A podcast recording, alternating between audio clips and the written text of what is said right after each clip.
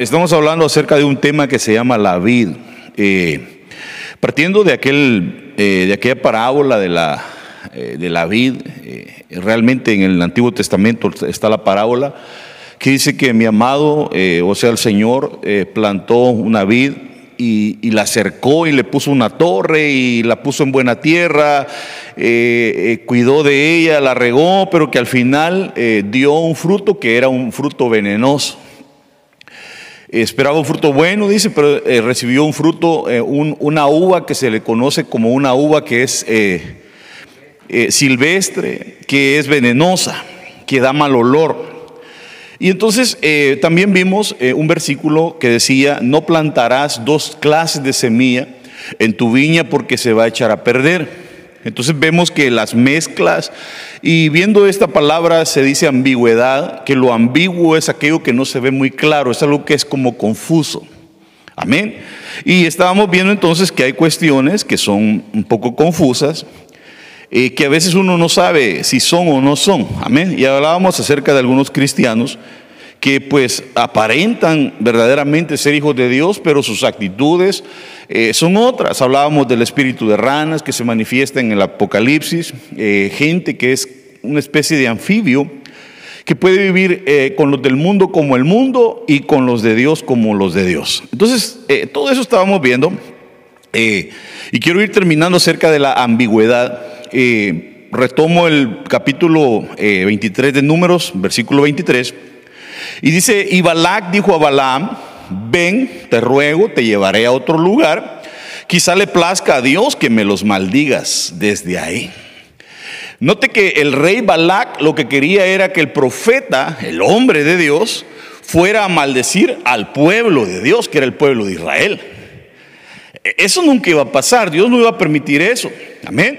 Eh, pero eh, él insistió, realmente le llegaron a decir, mira, dice el rey que te va a dar buenos regalos, te va a tratar bien, solamente anda y maldecirlos. Y, lo que a mí me impacta es que Balaam, siendo el profeta de Dios, se atreve a orarle a Dios y preguntarle, Señor, ¿será que puedo ir? hay gente que no está muy clara con lo, con lo que realmente Dios le ha dado y lo ha llamado.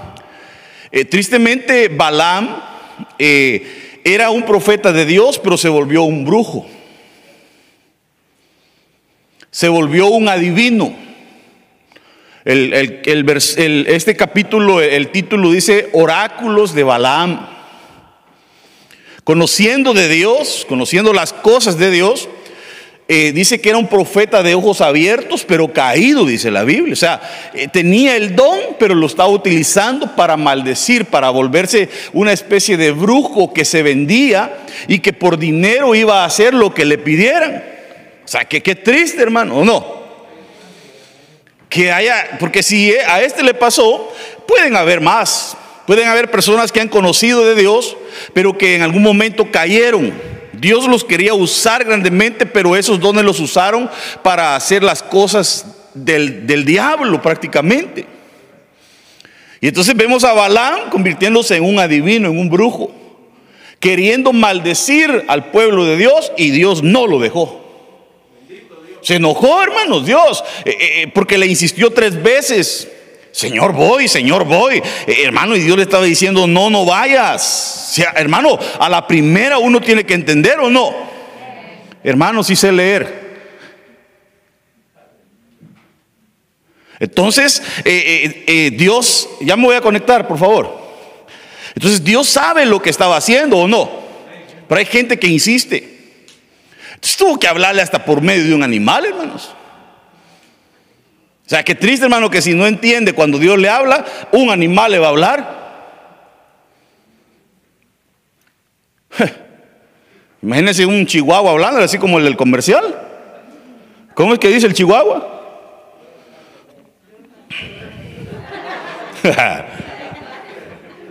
Hoy sí ya estoy conectado. Es que estaba explicando, hermano, dije que iba a retomar un poquito, entonces ahorita me voy a conectar. Amén. Tengo tantos años de conectarme en estas cosas que ya sé cómo hacerlo. Pero bueno, eh, sigamos. Deberíamos dar unas clases de, cómo hacer presentaciones, ¿va? Siempre hemos dicho que las vamos a dar, no sé si las hemos dado en algún momento, pero deberíamos de. Hoy estamos en un tiempo donde la tecnología es parte de nuestras vidas. Amén. Y hasta los más viejitos tienen que aprender a usar la tecnología. Porque es necesario, hermanos. Eh, sí sabe que ahorita lo que está de moda son los restaurantes virtuales, ¿va? Están saliendo los restaurantes virtuales, entonces lo que usted necesita es bajarse una su app por medio de la app usted ordena y se, o se lo llevan por Uber Eats o cualquier medio de eso, o va y lo recoge por una ventanilla, no va a haber dónde comer. Eso está de moda por cuestiones de la pandemia. La pandemia vino a cambiarnos un montón de cosas. Pero bueno, retomando el tema, amén. Eh, note, entonces él entró y se puso delante de su señor. Y Eliseo le dijo, el profeta, ¿dónde has estado, Jesse? Le dijo al ayudante, al aprendiz. Y, él respondió, tu siervo no ha ido a ninguna, a ninguna parte, ha ido, le dijo. Cuando usted lee el pasaje, eh, había llegado un hombre para que le hicieran un milagro. Y Eliseo le, eh, él le ofreció un manto babilónico, un lingote de oro, varias cosas. Y él le dijo, mira, estamos en guerra, ahorita no es tiempo para estar agarrando esas cosas, mejor llévatelas. Pero eh, Jesse, el, ayudante, el aprendiz, el hijo espiritual del profeta, le ganó la ambición y se fue detrás de él y le dijo, ¿sabes qué? Dice, que, dice mi mamá que siempre sí, le dijo. Dice el profeta que sí, que mejor me dé las cosas, hermano, y calladito se las llevó, mire. Y entonces él, él, dice que le dijo el profeta, yo te vi, en el espíritu te vi. ¿Y, sabe qué le pasó? Le cayó lepra.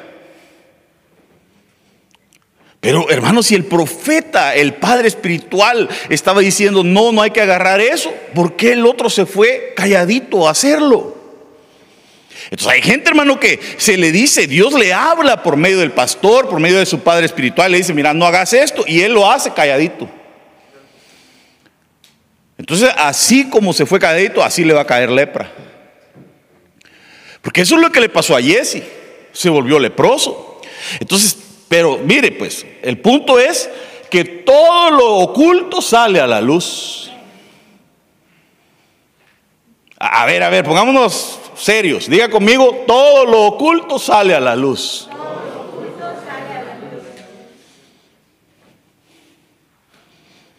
A Dios nada se le esconde. Dígame en la Biblia quién ha podido engañar a Dios alguna vez. Ah, Dios no, pero el Espíritu Santo, no, no, no, ni al Espíritu Santo. En, el, en Hechos vemos que Ananías y Zafira se mueren porque quisieron engañar al Espíritu Santo. Tremendo, hermanos. O sea, nosotros no podemos engañar, nos podemos autoengañar. Y hay gente que se autoengaña, él mismo se engaña, pero a Dios no lo podemos engañar. Hechos 17, 18 dice también disputaban con él algunos de los filósofos epicúreos y estoicos y algunos decían, ¿qué, qué quiere decir este palabrero? O sea, e, e, estos, estudios algún día, estos estoicos, eh, los epicúreos, era gente preparada. Pero ¿sabe qué? Cuando hablaban, ellos decían, ¿qué es este palabrero? No entendían. No entendían la palabra de Dios. Otros decían, parece ser un predicador de divinidades extrañas, decía. O sea, hay gente, hermano, que puede estar aún en la, iglesia y está confundido realmente de dónde está. O para él todo es lo mismo, todo es igual.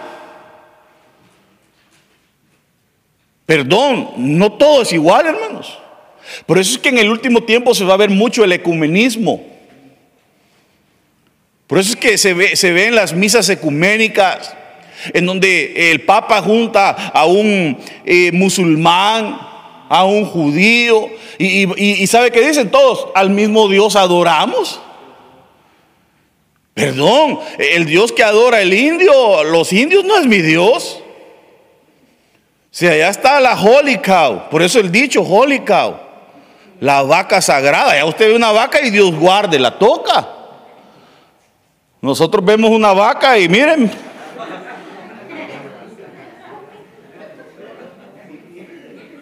Todas las que están allá por Bakersfield.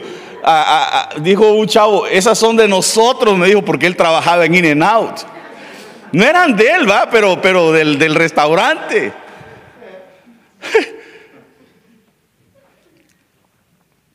Y entonces, la vaca no es mi Dios. Hay gente que piensa, no, el mismo Dios, no mentiras. No es el mismo Dios. Cuidado. Porque hay gente que se confunde y dice, no, si es lo mismo. no es lo mismo. Estos se confundieron y dicen, yo creo que este es un predicador de divinidades extrañas, decía. Porque les predicaba a Jesús y de la resurrección.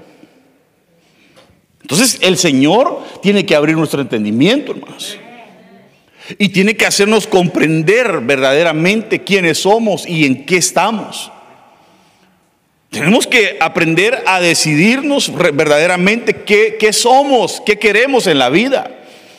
Ahora, dice la palabra del Señor en Hebreos 4:12, porque la palabra de Dios es viva y es eficaz. La palabra de Dios es viva. Cuando se habla la palabra de Dios, la persona dice, yo creo que el pastor a mí me está, hoy sí me está tirando. Pero es Dios, porque Dios discierne los corazones por medio de la palabra. Porque la palabra es viva y penetra en tu corazón. A más de alguno ya le empezó a hablar el Señor, porque la palabra de Dios es viva y es eficaz, te confronta. Y más cortante que cualquier espada de dos filos. Penetra y corta, corta, penetra hasta la división del alma y del espíritu o sea, la palabra divide tu alma y tu espíritu, lo corta. Porque se tiene que separar el espíritu y el alma, porque hay personas que son muy almáticas.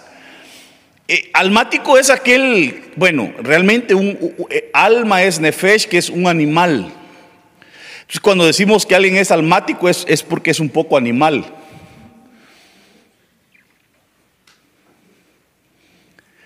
Sin ofender a nadie. No a estar diciendo, ya el pastor me dijo animal. Pero realmente eso significa alma, nefesh, animal. Y es el área que todos tenemos donde están nuestros sentimientos, nuestras emociones, nuestro intelecto. Entonces cuando alguien es muy almático, eh, es, es bien chillón. Ve la luna llena y llora. Le hacen una cara o no, no, le, no le texteó a alguien, ay, ya está enojado, está resentido, porque es almático, porque se mueve en el área del alma, toda su vida está basada en las cuestiones del alma. Perdón, pero nosotros tenemos que vivir una realidad en Dios. Las cosas de Dios no son tan almáticas como parecen. O sea, si vas a llorar es porque verdaderamente Dios te tocó y te habló. Pero alguno puede llorar porque el otro empezó a llorar.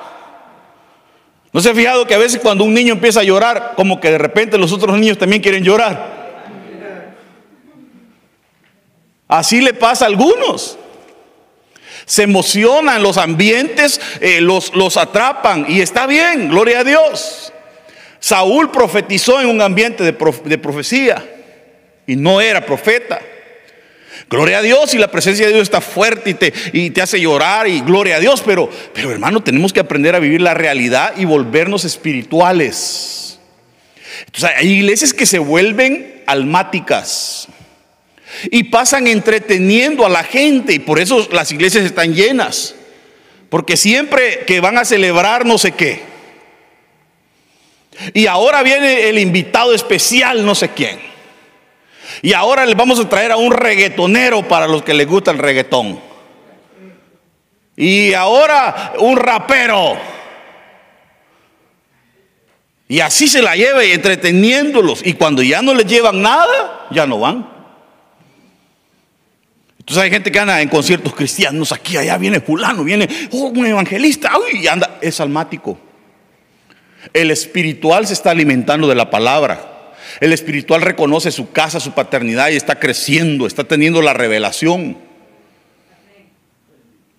Está, está creciendo porque sabe que es una flecha en la aljaba del valiente que un día va a ser lanzado. Amén. Pero, pero, entonces tenemos que dejar el alma a un ladito. Tiene que la espada dice que corta entre el alma y el espíritu. Que te corte.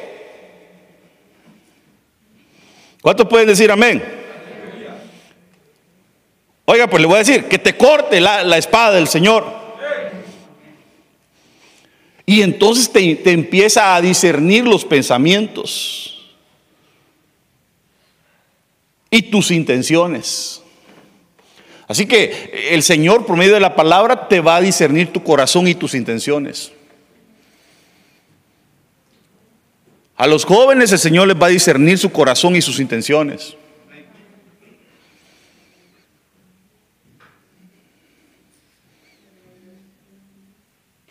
¿Qué será lo que quiere el joven de la jovencita? Porque el Señor discierne.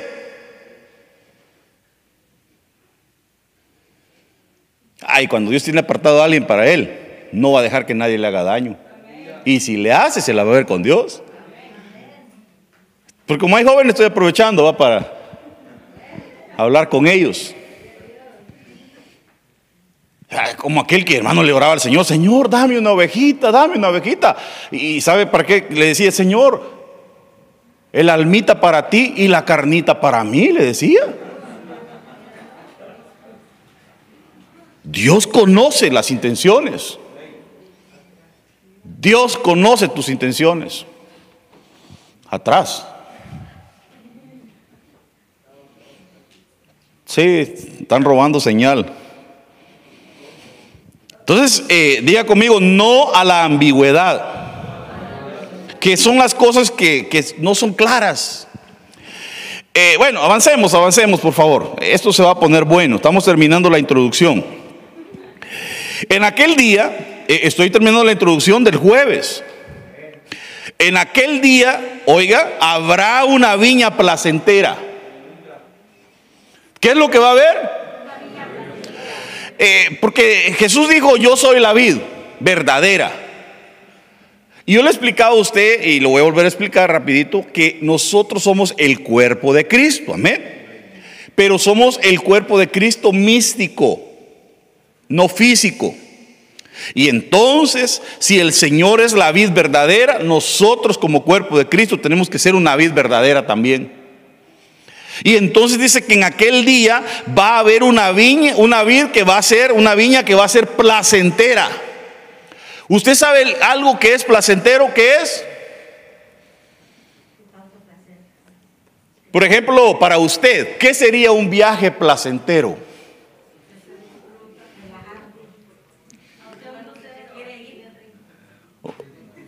Un crucero, dijo la hermana. Y, entonces se le llega el día, ¿va? Compró el crucero, quiero decir. Bueno, digamos que no tenía papeles y entonces, mira, hasta la tableta se enojó llave. Si la vamos a llevar al crucero. Entonces, está enojada porque no la llevamos. Eh, compra su crucero y se va a Isla Mujeres.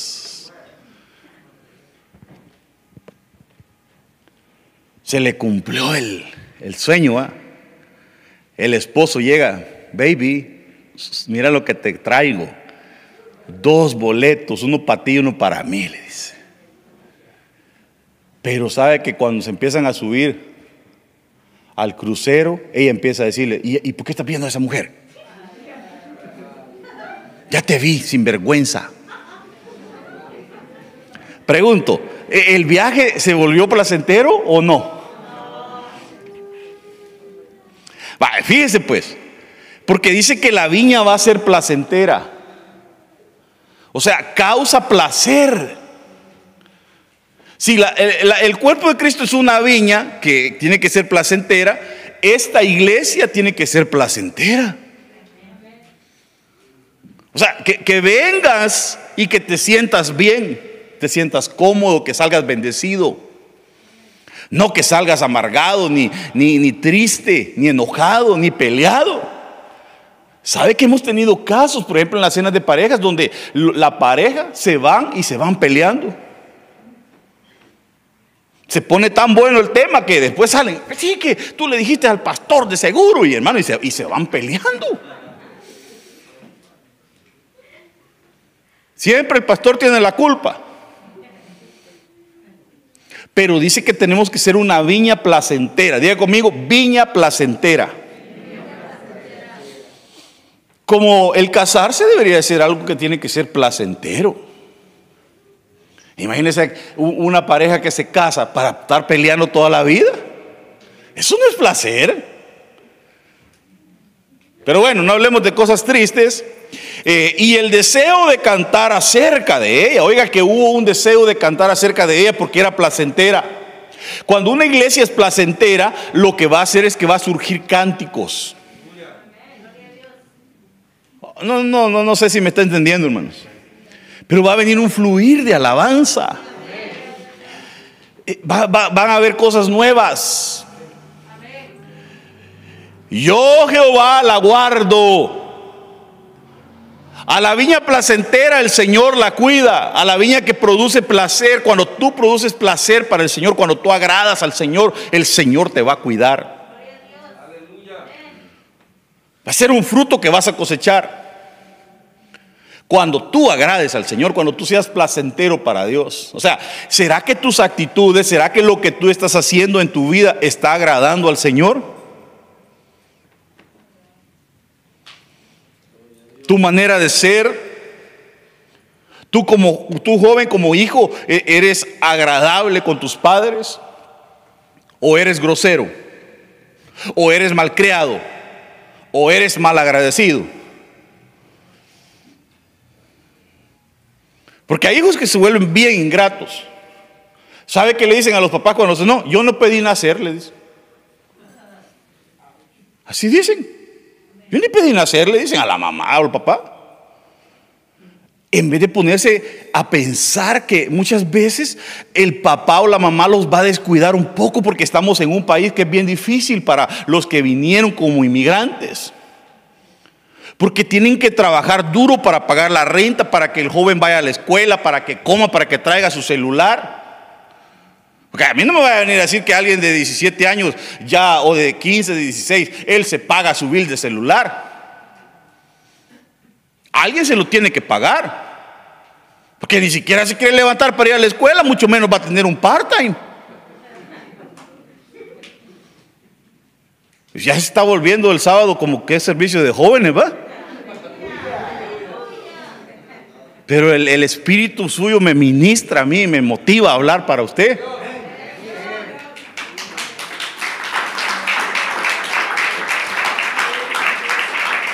Pero se vuelven ingratos.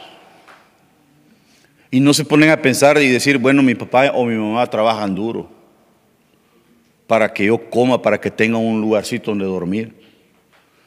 Y entonces se ponen, ¿sabe cuáles son? Los pleitos son con, la mamá o con el papá. Es que la mamá le dice, limpia tu cuarto, limpia tu cochinero, ¿ah? porque la mamá no le va a decir, eh, le, habla un poquito más fuerte. Amén, va, amén. Y entonces empiezan a pelear. Yo pregunto, ¿quién desordenó el cuarto? Realmente no le están pidiendo algo extra, hombre, pero se enojan. Lava tu plato, le dicen. ¿Y quién lo ensució?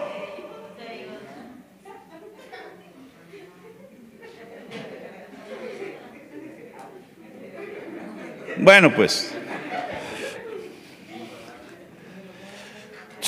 Mire pues, cuando usted es placentero, Dios lo va a cuidar. Como esposos, como hijos, como miembros tenemos que ser placenteros.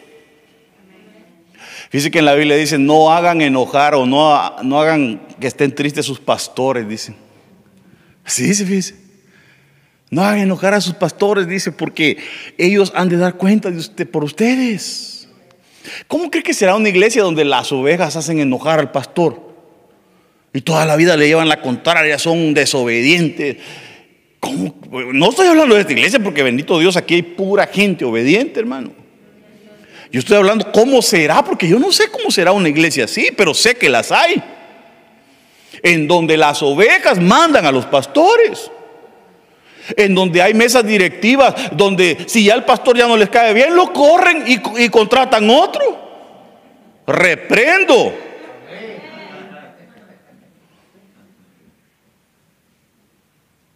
Tremendo, hermanos. Pobres pastores también. Yo no, porque yo estoy bendecido con usted. Mire, un día esto tenemos que hablar acerca de la oveja, fíjese. Hemos hablado bastante de la oveja, pero hay otras características que nunca hemos hablado acerca de la oveja. Como por ejemplo, la oveja, no, hay, tres, tres etapas de una oveja, digamos, por decirlo así. Cuando nace, es un cordero. Después se vuelve oveja al año y por último se vuelve, eh, eh, ¿cuál es el otro? Cordero y...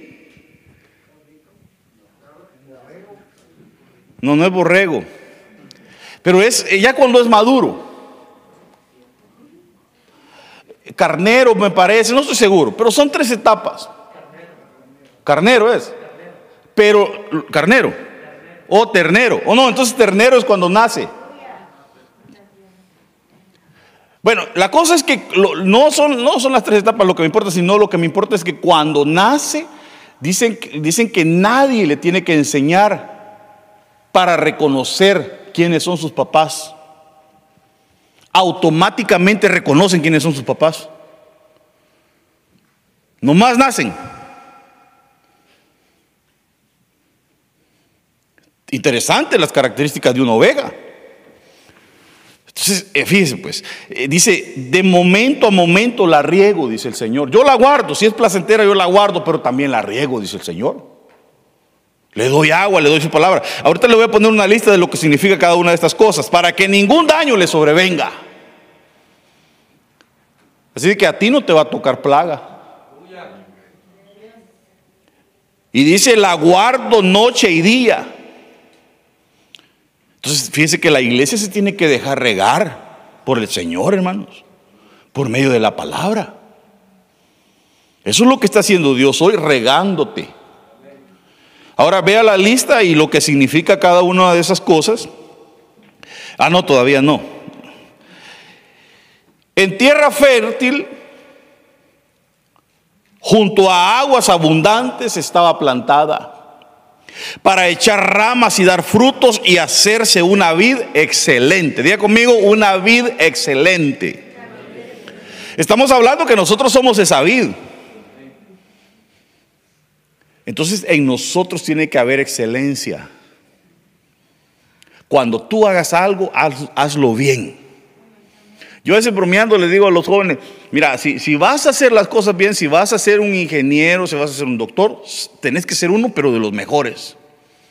Y si te vas a dedicar a algo malo, a robar o a ser un vago, también sé uno de los buenos. Pues sí, porque hermano, ni estudia ni nada y, y ni siquiera se sabe si son vagos o no, tampoco. O sea, como, mire, yo, yo tuve, bueno, tengo un amigo que ese dijo, bueno, yo no estudiar ni nada, mi carrera va a ser robar. Y él iba al gimnasio para prepararse para ir a robar. Estaba en forma cuando la policía lo quería agarrar y lo seguían, cuando se iba a meter a las casas a robar. Mire, ese tipo había practicado para saltar bardas. Y así corría y saltaba otra barra y se les pelaba, hermanos. Porque él dijo, bueno, yo voy a ser malo, pero me voy a dedicar y voy a ser bueno. Ahora, no, no es una clase de motivación para ser malo la que yo le estoy dando. Yo te estoy diciendo que dice la Biblia que tenemos que ser una vida excelente. O sea, en tu trabajo, si usted hace construcción, eh, yo le digo a mis trabajadores cuando andan conmigo o, cuando soy yo, que porque ese es mi trabajo remodelar, yo veo las cosas como si fueran mías, como yo lo quisiera, porque cuando llegue el dueño, como él, él sí es el dueño, no yo, tiene que ver las cosas, porque ellos sí le van a encontrar Entonces a veces los trabajadores dicen, ay, así que quede. Y ahí se va y no están haciendo las cosas excelentes. Y entonces después le dicen, mire, aquí no quedó bien. Le tocó doble trabajo. tenemos que aprender a hacer las cosas excelentes. Que lo que comiences lo termines. A ver, dígale que está a su lado, por favor, ayúdeme a predicar y dígale, mira, cuando comiences algo, terminalo, dígale. Jóvenes, terminen la high school. Y si no la terminó, ya se le pasó los 18, métase a, a night schools. Y si ya está muy grande y ya no lo dejan sacar la high school, saque el GED. Y usted, grandecito hermano que está aquí, que ya tiene varios años en este país, y como siempre se los he dicho, y para mí no es una carga, dijo el apóstol, volverles a repetir las cosas, ¿no? Si no habla inglés y ya tiene varios años aquí, tiene que aprender a hablar inglés. Perdón, usted no está viviendo en su tierra, en México, en El Salvador, en Honduras. Usted vive en the, United States. You have to speak Spanish and English. Oiga lo que le dije, los dos tienen que hablar. No que siempre va al drive-thru. Do you speak Spanish? En todo, solo eso sabe decir. Fue lo único que aprendió a decir inglés. Do you speak Spanish? Y cuando le dice no, empieza ahí. Can I, can I, can I get a Whopper with cheese? Por pedirlo con cheese,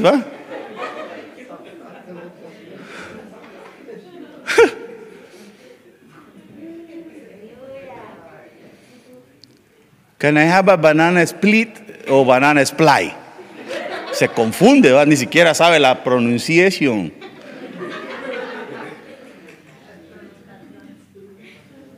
Tenemos que aprender a hablar. Yo cuando vine a este país me metí de un solo a clases de inglés en la noche y de computación. Como dos años fui en las noches. Vivía en San Francisco y viajaba en el, en el tren, en el, bar, en el bases eléctrico. Todas las noches iba, de lunes a viernes. Algo aprendí. Después ya no pude, ya no, ya no encontré escuela cerca, se pone uno bici, ¿va? Pero, pero aprendí bastante. Es un esfuerzo. Hay que aprender, hombre. Todos podemos. Además, si tienes algún sueño y no lo has hecho, que nadie te detenga a cumplirlo. Si ya estás grande, sientes grande y no has cumplido algún sueño que tenías en la vida, cumple el hombre. Todavía estás a tiempo. Todavía eh, viejo los caminos. Usted no está viejo. mire pues, tenemos que ser una vida excelente. La excelencia nos tiene que perseguir. Eh, el Señor quiere una vida que sea excelente. Mire lo que dice, eh, que este principio dice que el que se deja enseñar por la palabra de Dios alcanza la excelencia. Porque la palabra de Dios dice que a la vida excelente la regaba el Señor, la riega el Señor. Entonces la palabra es el agua. Y cuando tú te dejas enseñar por la palabra de Dios vas a alcanzar la excelencia. Yo quiero aprender la excelencia. Bueno, vamos avanzando el tiempo. Qué bárbaro este reloj. No os fijéis en que soy morena la King James dice, I am black. Así dice. La mujer que está hablando en los cantares dice, I am black. En la King James.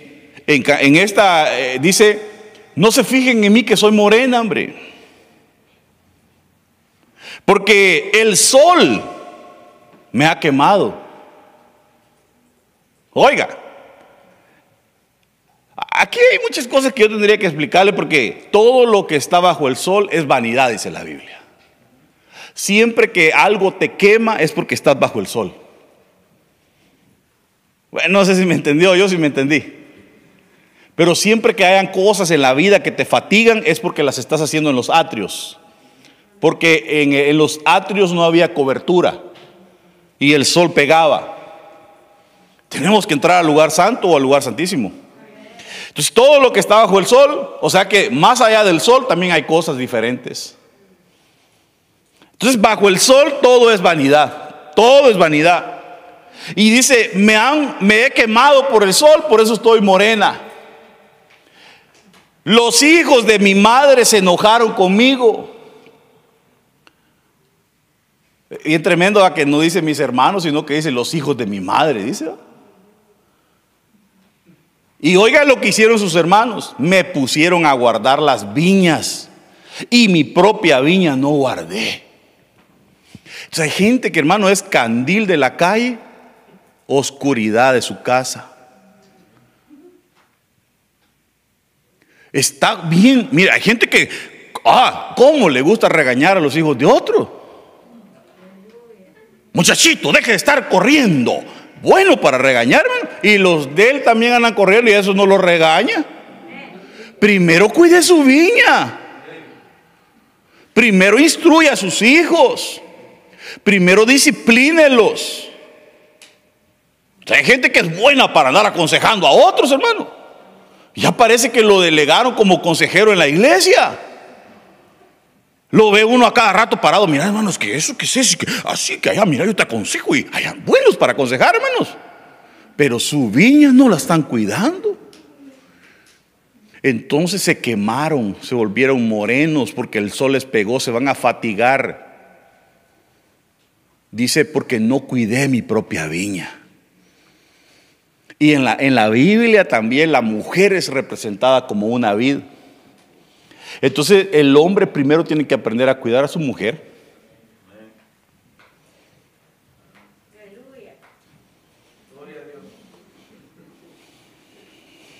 Antes que a nada. No, seamos bien claros, hermanos. Hay gente que el papá se dedica más a los hijos o la mamá, perdón, los hijos van a crecer un día y se van a ir. Pero ¿sabe quién es el que se va a quedar? La pareja. Ellos son los que se van a quedar juntos, ya viejos. Si los hijos esperando cumplir 18 están para irse. I can't wait to be 18, dicen. To get my driver license. Para irse. Está bien, quiere volar, ahí se va a ir a estrellar en su poste. Vuela, pajarito. Vuela, vuela, digo aquel va.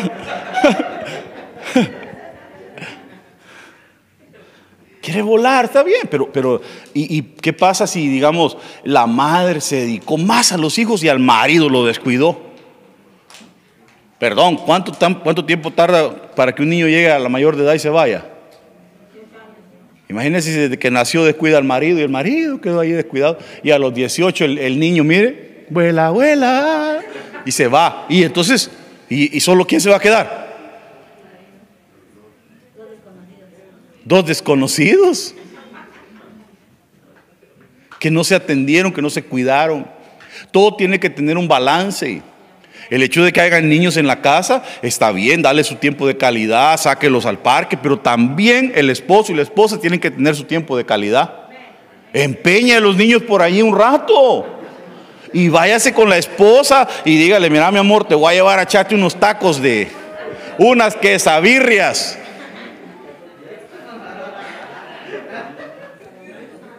Porque yo le dije va, que si van a engordar, engorden juntos los dos.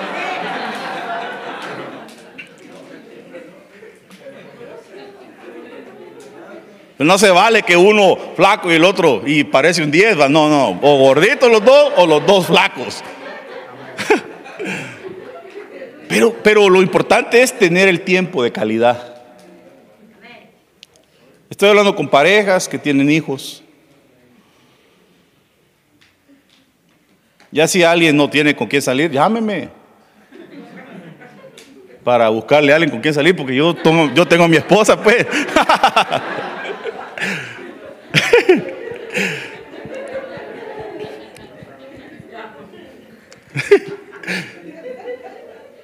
Yo, yo trato de darle un tiempo de calidad siempre a ella.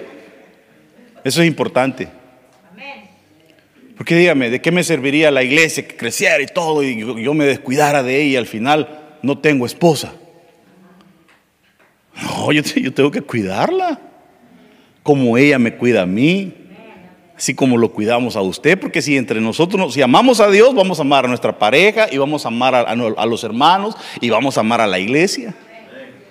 Que el amor del Señor nos llene. Bueno, hasta aquí lo dejo, ya no lo voy a molestar más. Quiero bendecirlo, quiero... Ay, qué tremendo hermano, porque estamos ahí empezando, pero vamos a seguir el día de mañana. Amén. Vamos a orar, ¿qué le parece? Quiero que se ponga de pie y quiero extenderle la invitación. Si alguno quiere reconciliarse con el Señor en esta noche, puede venir al frente o puede levantar su mano ahí donde está. O si alguien quiere aceptar al Señor y quiere decirle, Señor, yo quiero darme una oportunidad y quiero conocerte. Quiero saber qué se siente, Señor, dejarte entrar en mi corazón. Si hay alguien que quiere darle su vida al Señor, también le abro la oportunidad de que levante su mano y, y pueda repetir una oración conmigo. Si no hay nadie, Oramos, Padre, te damos gracias por tu palabra, por este momento, por este tiempo, por esta coinonía con mis hermanos, Señor. Yo bendigo este momento, bendigo tu palabra y te suplico, Señor, que tu palabra haga el efecto para el cual la enviaste. Bendice a cada uno de estos jóvenes, bendice a cada, a cada uno de estos padres, de estos hijos, Señor, que tú me has dado en esta casa, Señor. Cúbrelos, protégelos, guárdalos. Bendícelos, Señor, en todo lo que hagan, en todo lo que planeen. Bendice sus mesas, que nunca les falte, Señor. En el nombre de Jesús, aquellos que tienen familiares que no te conocen. Señor, aquellos que están pasando dificultades en sus hogares, problemas. Aquellos hijos, Señor, que están experimentando, Señor, separaciones o han vivido solamente con un padre o con una madre, Señor, fortalece sus corazones. Manifiéstate a sus vidas como un Padre que tú eres, Señor. En el nombre de Jesús te lo estoy pidiendo. Y aún por aquellos hijos, Señor, que han tenido la figura materna o paterna, pero no han estado ahí, Señor, y ha habido un vacío. Yo te suplico que hoy toques sus corazones, Señor, y los llenes en el nombre de Jesús. Gracias, Señor bendito. Te damos la gloria y la honra a ti, Señor. Amén, amén y amén. Gloria a Dios. Dele un aplauso al Rey.